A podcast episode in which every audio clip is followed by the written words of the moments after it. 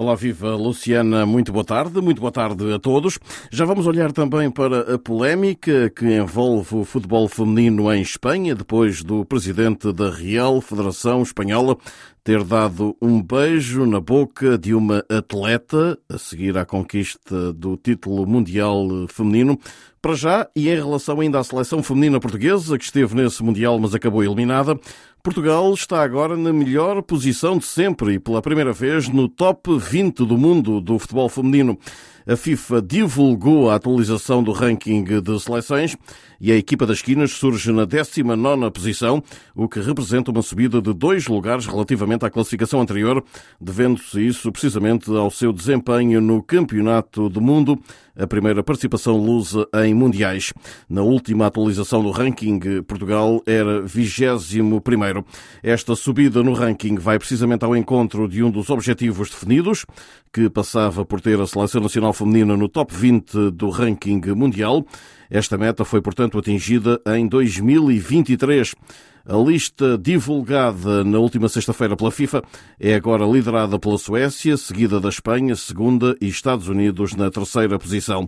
O selecionador nacional, Francisco Neto, já nos falou de mais este passo dado pelo futebol feminino no nosso país. Com muita satisfação, a concretização também de um objetivo que estava traçado pela nossa direção para o Plano Estratégico 2030 uh, era algo que nós, que nós queríamos, é algo que para nós também desportivamente é, é muito importante no sentido uh, de fazer de fazer com que, com que as equipas fiquem mais competitivas, de fazer com que, com que nós, naquilo que é a, nossa, a nossa posição nos sorteios, uh, ficaremos melhor colocados para aquilo que é o atingir dos nossos objetivos, que é ir mais vezes às fases finais. Como acabou de dizer, eh, esta era uma meta eh, até 2030. Acaba por ser antecipada. Isto significa o quê?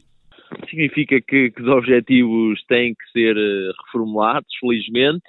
Significa também uh, que temos que continuar e que temos que consolidar, da mesma forma que nós crescemos até 2030, uh, esta dinâmica também se pode, se pode baixar e nós não podemos. Temos que manter Portugal nesta, nesta posição, temos que consolidar Portugal como uma equipa das primeiras do, do, dos potes para que depois nos sorteios se possa ter melhores condições para, para, para, para nos apurarmos para as, para as fases finais.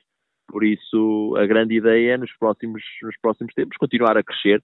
Sabemos que crescimento não é fácil, quanto mais próximos estamos do topo, mais difícil se torna mas aproveitaremos também agora a Liga das Nações, é uma prova muito importante, é a primeira vez que se vai realizar. Aproveito também a oportunidade para convidar toda a gente já para estar em Barcelos, é essencial termos o estádio, o estádio cheio no jogo, no jogo com a Noruega, porque acima de tudo são equipas que também estão muito próximas de nós no ranking, especialmente a Noruega e a Áustria, uh, e se farão com que se nós formos competitivos conseguimos bons resultados, uh, que nos aproximemos dessas equipas e quem sabe também consegui-las ultrapassar no, no, no curto espaço ou no médio espaço. Essa é a próxima grande meta competitiva, a Liga das Nações. Sim, a uh, Liga das Nações, primeira, primeira, primeira competição. Uh, acima de tudo, a Liga das Nações também tem uma ligação direta àquilo que será o apuramento para o Campeonato da Europa, porque em função daquilo que será a nossa prestação, irá condicionar também ligeiramente aquilo que será o apuramento para o Campeonato da Europa. Por isso queremos, queremos ser competitivos, queremos fazer uma boa, uma, uma boa Liga das, das Nações começar bem e procurar ser competitivo já neste primeiro jogo em França e depois no dia 26 em Barcelos, eh, na recepção à Noruega, com o estádio cheio, que assim esperemos que, que os portugueses nos, nos, nos venham apoiar como nós sentimos nos apoiaram nos últimos tempos Uh, mas que nos venham apanhar ao estádio porque será, será importantíssimo. As próximas metas da seleção feminina portuguesa aqui na voz do selecionador Francisco Neto. E assim saímos por hoje, não sei antes deixar um forte abraço para todos. De Lisboa para a SBS Áudio, Rui Viegas.